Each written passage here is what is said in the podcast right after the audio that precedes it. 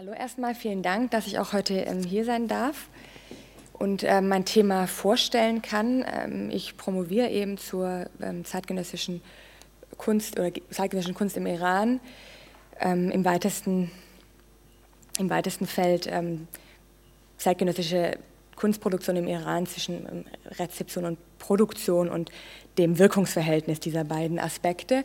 Und ich habe mich heute ein bisschen auch auf das Thema ähm, Kunstbegriff angepasst und es gibt sehr, sehr viele Anknüpfungspunkte auch zu den ähm, Referaten vorher, obwohl ich wirklich ähm, sehr explizit auch auf diese sogenannte orientalistische Rezeptionserwartung im Westen eingehen werde, denn ähm, gerade in Bezug auf den Iran ähm, ist das ja auch eine direkt, direkte Frage und eine direkte, ein direkter Bezug ist da gegeben.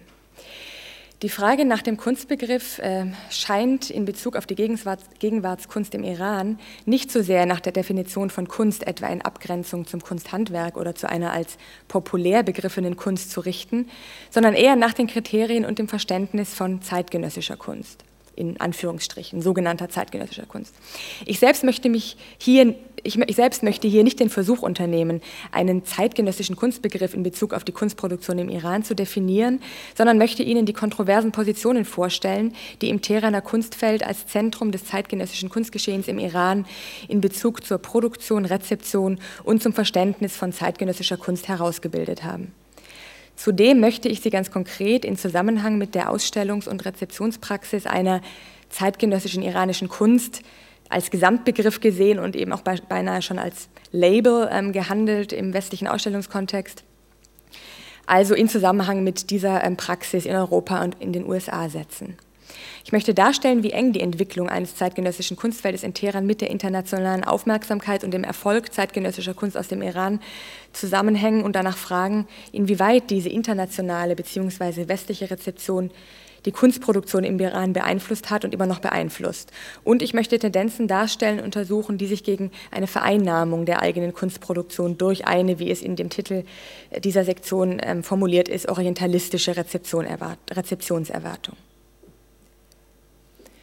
Um einen Einblick in die zeitgenössische Kunstproduktion im Iran zu bekommen und die Problematik, die mit der Bezeichnung einer sogenannten zeitgenössischen iranischen Kunst zusammenhängt, zu verstehen, müssen wir in die Geschichte der Entwicklung der Kunst im 20. Jahrhundert im Iran schauen.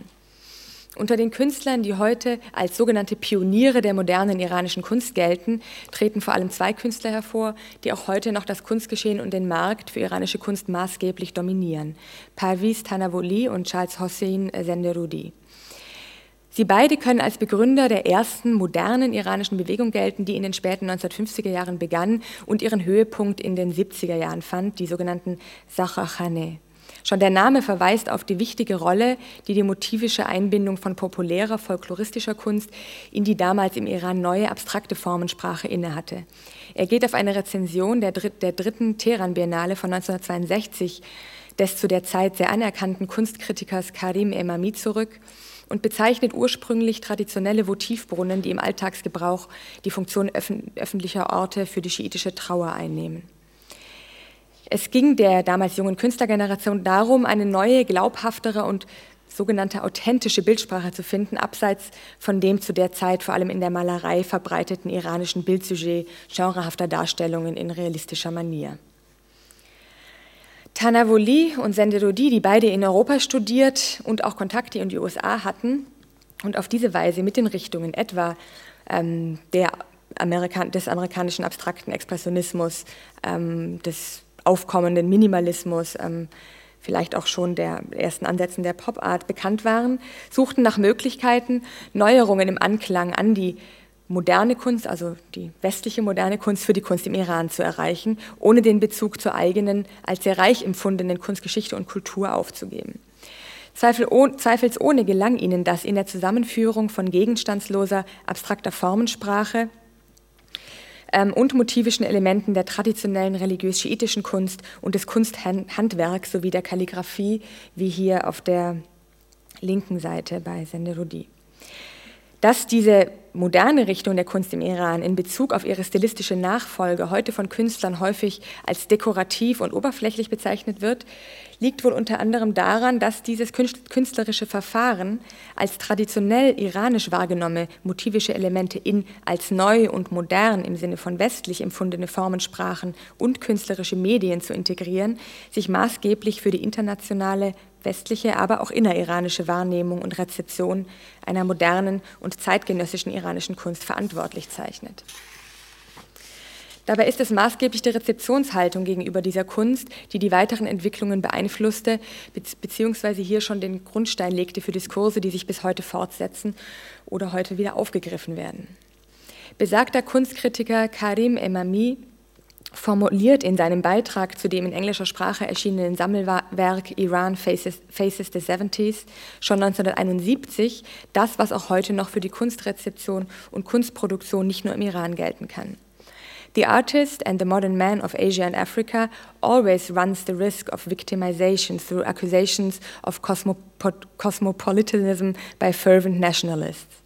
The artist's products may get dismissed with a cheap imitation label, and his integrity may be seriously questioned. The fear of such an inhospitable treatment at home forces some artists back to the traditionalists' camp and induces others to attempt a marriage of the old and the new. Deutlich und kritisch spricht Emami hier aus, was im Fokus der gegenwärtigen Kritik einer Kunst steht, die unter dem beinahe schon als Vorwurf zu entwertenden Begriff Self-Exotism and Self-Orientalism gefasst wird. Die Anpassung der Künstler an vorherrschende Rezeptionserwartungen. Jedoch scheinen die Vorzeichen verkehrt, wird doch die Rezeptionserwartung heute zumeist auf das internationale bzw. westliche Kunstfeld bezogen und nicht, wie Emami sagt, auf die fervent nationalists at home obwohl das eben heute auch noch ambivalent ist. Der Künstler Barbot Golshiri etwa kritisiert in einem Artikel von 2009 auf ähm, die Webseite eFlux veröffentlicht, in scharfem Ton die, wie er schreibt, ideologisch begründete Haltung internationaler westlicher Kuratoren, Rezipienten und Vorgehensweisen des Marktes. Ideologisch im Sinne des Erhalts eines eurozentristischen, eurozentristischen Machtgefüges, das längst zum bloßen Signifikanten verkommen sei.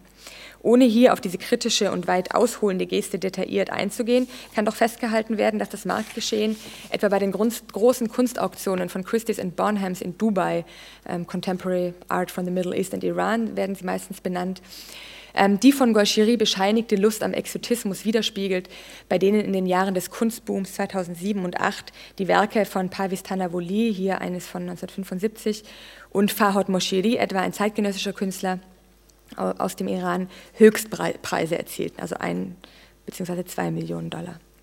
Ausstellungen wie etwa Unveiled Contemporary Art from the Middle East in der Saatchi Gallery in London 2009 zeigen eine kuratorische Praxis, die bewusst auf Werke zurückzugreifen scheint, die eben jenen Kanon traditioneller und religiös-islamischer Motive, motivischer Elemente aufruft und sie in explizit als zeitgenössisch wahrgenommenen Medien und ästhetischen Umsetzungen integrieren. Allen voran das Motiv des Schleiers, hier eben äh, bei der jungen Künstlerin äh, Shadi Radirian, die auch in Teheran lebt und arbeitet, das einerseits in Bezug auf den Alltag im Iran vor allem auf traditionelle Lebensweisen verweist und eine nostalgische Komponente birgt, das aber andererseits sowohl genderpolitische Themen aufgreift, als auch den Bereich der orientalistischen Malerei und Fotografie des 19. und frühen 20. Jahrhunderts und seiner Rezeption aufruft. Stärker noch als etwa kalligraphische Elemente, ähm, die ja auch in zeitgenössischen Arbeiten enthalten sind, in ihrer für das westliche Publikum Unlesbarkeit, äh, die in ihrer für das westliche Publikum Unlesbarkeit die Folie für die Faszination des Fremden und sogenannten Orientalischen bilden, ist dem Schleiermotiv die Projektion orientalistischer Imagination eingeschrieben und scheint diese in der Gegenwart im westlichen Ausstellungskontext fortzusetzen. Gerade in der Serie Like Every Day von Radirian, ich zeige sie hier in einem Ausstellungskontext, spiegelt sich auch eine Komponente wider, die großen Einfluss auf die Wahrnehmung und Bewertung zeitgenössischer Kunst im Iran und somit auch auf die Kunstproduktion hat. Eine zeitgenössische Ästhetik, die sich zuvorderst in der Verwendung von künstlerischen Medien äußert. Fotografie, die zwar im Iran schon seit Mitte des 19. Jahrhunderts ähm, bekannt war und sich dann auch relativ schnell verbreitete, die aber ähm, bis vor ganz kurzem eben noch nicht als künstlerisches Medium ähm, anerkannt und angesehen wurde, die neuen digitalen Medien und Installationen. Die mediale Umsetzung ist auch ein Faktor für die oftmals paradoxale Wirkung. So rufen die ähm, ähm, hier beinahe als Objet trouvé inszenierten Alltagsgegenstände, als Gesicht ähm, der verschleierten Figurenporträts und die reduzierte Darstellung eine Rezeption hervor, die ähm, solch zeitgenössisch wirkende und ästhetisch gut in den westlichen Kunstkontext einzugliedernde Bilder nicht aus dem Iran ähm, erwartet hätte. Die Sozialanthropologin und Kunsthistorikerin Annette äh, Bhagwati etwa, die in Montreal lehrt und ähm, auch am HKW in Berlin tätig war, stellte in einem Vortrag an der Freien Universität im Juli diesen, Jahr, diesen, Jahres die durchaus problematische Rolle der Großausstellungen mit geopolitischem Fokus am Beispiel des HKW für die Kunstentwicklung in den sogenannten Schwellenländern dar. Und zwar in Bezug zu der Ästhet und zwar vor allem in Bezug zu der ästhetischen Formierung zeitgenössischer Kunstpraxis, die durch die Auswahl derjenigen Werke für die Ausstellungen in Europa und den USA angestoßen wird, die einer in der westlichen Hemisphäre etablierten, explizit zeitgenössischen Ästhetik entsprechen.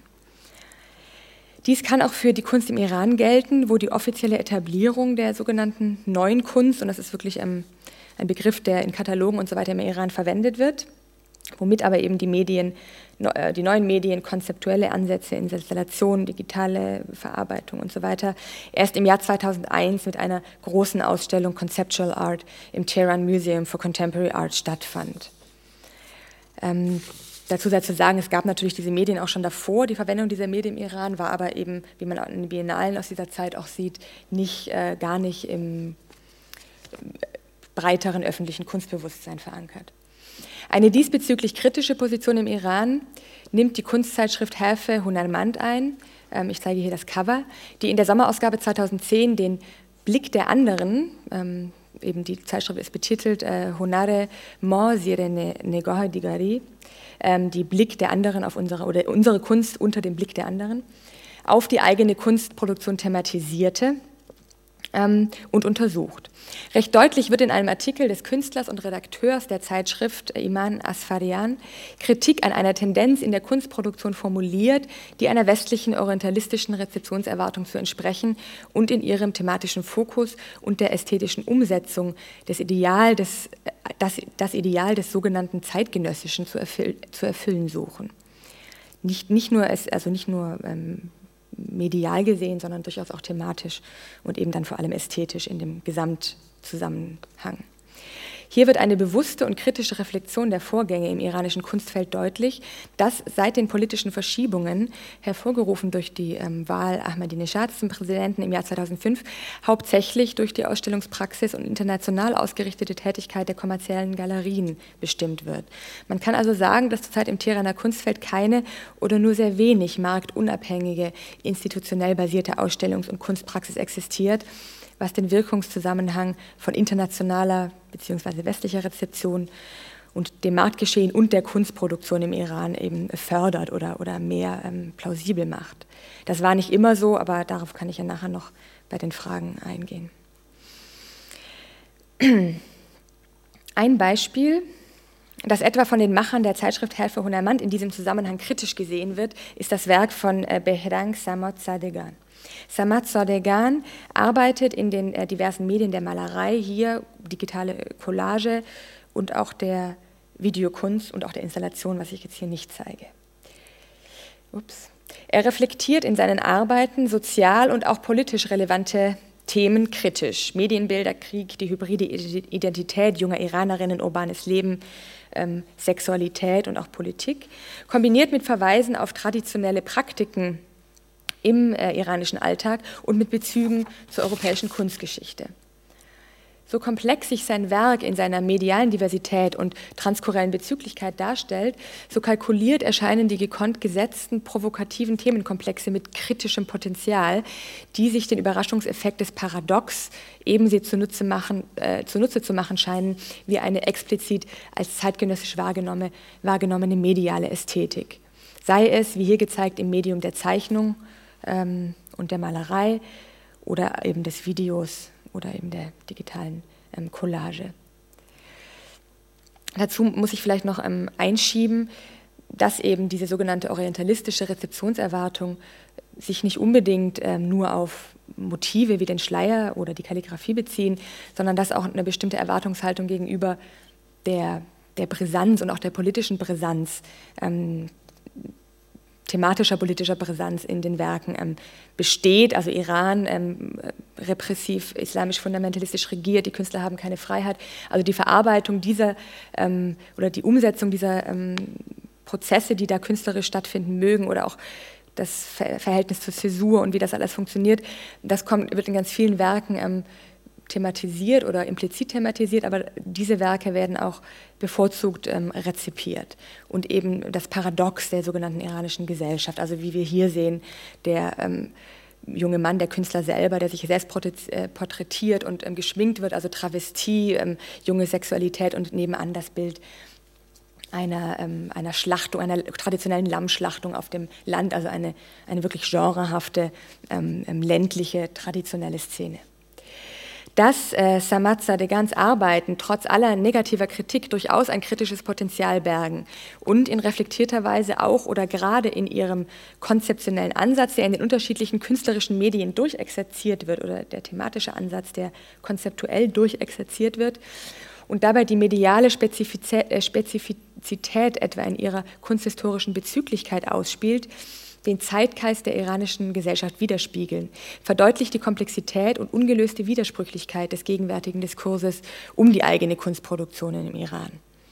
Also die Kritik auf der einen Seite, andererseits aber eben doch ähm, diese relevanten Themen, die die äh, Leute umzutreiben scheinen, die Künstler umzutreiben scheinen, ähm, also das gegeneinander oder gegenübergestellt. Der Künstler ähm, Wahid Hakim begründet äh, seine Kritik an diesem eben gezeigten Mainstream, wie er es nennt, oder iranische Mainstream, in einer Oberflächlichkeit, die um sich greift, in der das omnipräsente Thema der zeitgenössischen künstlerischen und kulturellen Identität in einer Art nostalgischen Zuwendung zu Tradition und Geschichte visualisiert und durch die strukturellen Mittel des Kitsch, des Paradox, ja der Groteske parodistisch repräsentiert wird. Er selbst, der aus Isfahan stammende Hakim, gehört zu der Generation äh, von Künstlern im Iran, die in den späten 80er Jahren studierten und seit Beginn der Formierung, Bildung und Entwicklung des zeitgenössischen Kunstfeldes im Iran nach der Revolution präsent waren. Seine abstrakten, minimalistisch anmutenden Malereien und Zeichnungen repräsentieren sich in einer reduzierten Ästhetik. Lineare Farbschichtungen bilden Flächen, Streifen und abstrakte Formen, die durch leicht perspektivische Verschiebungen, und man sieht die leider am hier nicht so gut. Die sind auch sehr fein. Also in der Mitte ähm, öffnet sich die Fläche, die eine geht nach hinten, die andere wird vorne weitergezogen und dadurch entsteht ähm, so eine Art Perspektive in diesem sonst ähm, sehr flächig konzipierten Bild. Dynamisiert werden und durch den sichtbaren Schichtungsprozess, der kommt hier ähm, ganz gut ähm, zum Vorschein, Tiefe entstehen lassen. Die Entwicklung seines Werkes ist von einer Kontinuität, Kontinu, Kontinu, Kontinuität geprägt, Entschuldigung, dessen Veränderung vor allem in der Verwendung von unterschiedlichen Farbpaletten und in einer Dynamisierung der Form liegt, wie wir sie hier sehen. Von früheren Farbvariationen Rot und Blau hat er sich eben diesen dunklen, erdigen, erdigen Tönen zugewendet, ähm, die sich in den, in den allerneuesten Arbeiten, ich ähm, switch nochmal um, zu, zu Schwarz verdichten.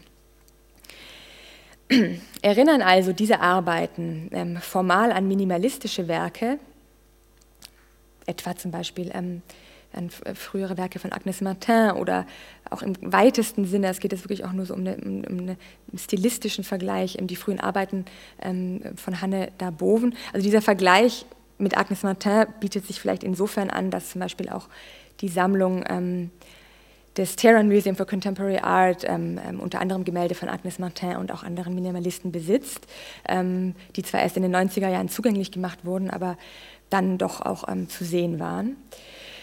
So widerspricht nicht nur die perspektivische Komponente die Dynamik und die durch die Schichtung hervorgerufene Bildtiefe einem direkten Vergleich, sondern auch seine formale Herangehensweise. Die Werke sind aus einer radikalen Reduzierung von Landschaft, der Wüstenlandschaft im Süden Irans, aus Komponenten der iranischen Architektur der Seldschukenzeit und Bezüge zum Kunsthandwerk wie etwa dem Nomadenteppich heraus entstanden.